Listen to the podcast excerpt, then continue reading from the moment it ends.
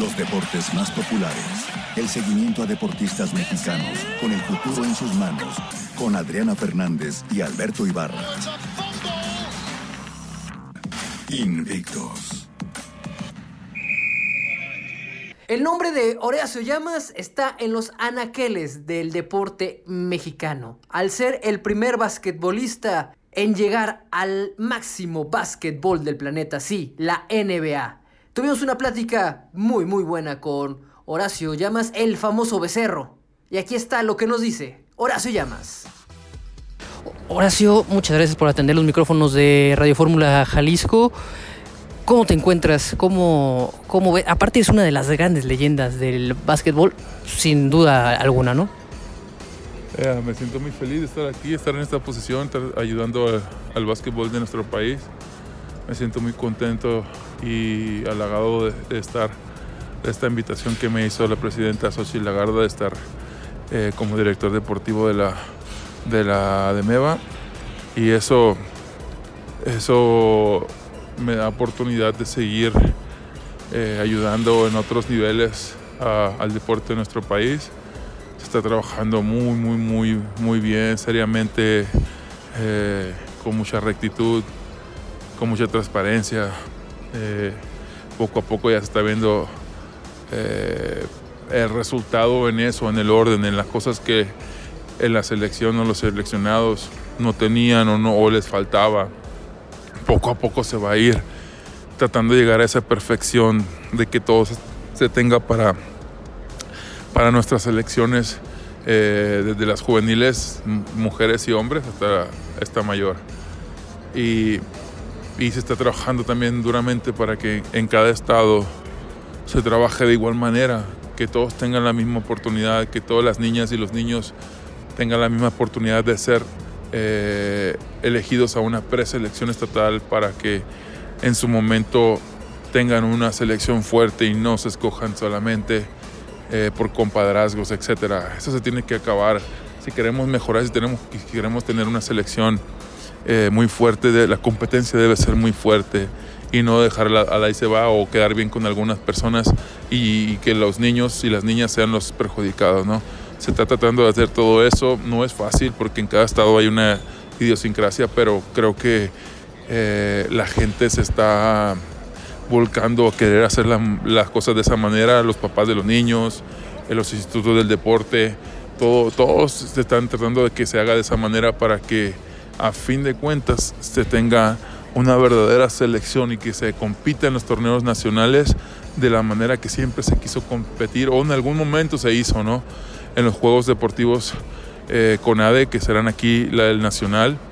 Va a haber eh, una gran oleada de niñas y niños compitiendo porque van a estar todo, todo México y van a venir a competir y vamos a estar aquí muchos de, de ADMEVA de diferentes estados eh, visoreando, eh, viendo quién sí se merece estar llamado y eso nunca se había hecho de esa manera. Entonces yo invito a todos los estados, a todos que, estén preparados, a los niños, las niñas, los entrenadores, estén preparados porque a unos entrenadores tienen que cumplir con un perfil, el cual es el que te pone como posible candidato al staff técnico de una selección. Si ganas, es una parte de, pero tienes que estar preparado con estudios, que haber, haber estado en alguna competencia internacional, todo eso va sumando para que entres en el perfil de ese entrenador, de ese staff. Ya las cosas se tienen que hacer de esa manera para que todos sepan que hay un caminito para llegar, que hay un caminito para ser mejor y para que por consiguiente tú que es entrenador encargado de, tu, de un montón de niños, estés capacitado para que esos niños sean el, nuestro futuro. Oye, eh, hablando del, de los niños, ¿cómo ves el básquetbol mexicano en estos momentos?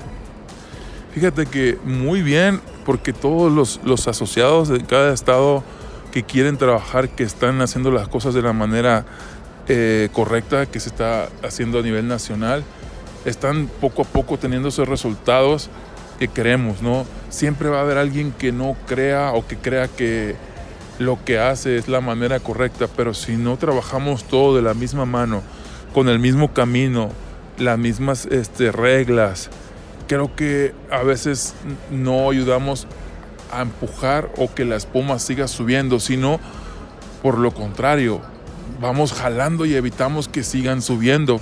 Y, la verdad queremos quitar ese estigma o ese, ese, como nos reconocen en algunos países, de que los mexicanos nos jalamos y no queremos que, que otros suban. Queremos que se nos reconozca como que entre todos nos ayudamos para ser mejores, entre todos competimos para ser mejores, porque es la única manera, en cualquier ámbito, sea deportivo, sea empresarial, sea de estudios, si, si compites con alguien que es igual o mejor que tú, te va a empujar a ser mejor. Si tú eres mejor y no hay competencia, te la vas a pasar a gusto, en, en, ni siquiera tratando de meter segunda velocidad, como decimos. Entonces, aquí es siempre mejorar, aquí siempre estar eh, queriendo ser mejor y actualizarse cada día. Y en el tema ya deportivo de esta selección, los olímpicos, el preolímpico que ya viene en Croacia, ¿se le puede ganar a Alemania y a Croacia? Claro, o sea, tiene que preparar bien, para eso está la, la planificación de estar un mes antes entrenando. Todos los jugadores que están en Europa están invitados para que vengan a ser parte de la selección y todos han han demostrado que sí quieren, que sí quieren jugar porque esa es a lo mejor alguna última oportunidad para alguno de ellos de, tener esa posible puerta de ir a, los Juegos Olímpicos. Entonces, yo creo que preparándose, el grupo que está ahorita es magnífico, todos quieren ayudarse, todos están con positivismo, todos están conscientes del, compromiso que tienen con representar a, México y los veo de muy buena manera. Yo creo que muchos jóvenes que, están con ganas de, hacer un equipo bueno. Aquí este deporte no es de uno, el que uno resuelva todo. Es, de, un, de un conjunto de 12 que en su momento son 5 que se unan y que se exijan para hacer el trabajo. Creo que eh, Sergio tiene un grupo de muchachos que, le van a ayudar, que le van a creer eh, en, su, en su idea. Tiene un grupo de trabajo muy bueno, tiene psicólogos, tiene preparador físico, tiene doctores, tiene eh, trainers, que algo que nunca se había tenido de esta manera, que CONADE nos ha apoyado muchísimo, muchísimo en todo eso para que tenga un grupo de trabajo muy completo y no se les falte nada y que de aquí, de cuando termine esta ventana, ellos sigan trabajando en lo que necesitan trabajar para cuando llegue la fecha de concentración para el preolímpico estén lo mejor posible para que no se trabaje tanto en estar mejor, sino que lleguen lo mejor posible para que trabajen todo lo técnico, táctico y que sigan mejorando durante todo un mes, que es, eso es el, trabajo de una selección, estar lo mejor preparados para cuando se presente la situación.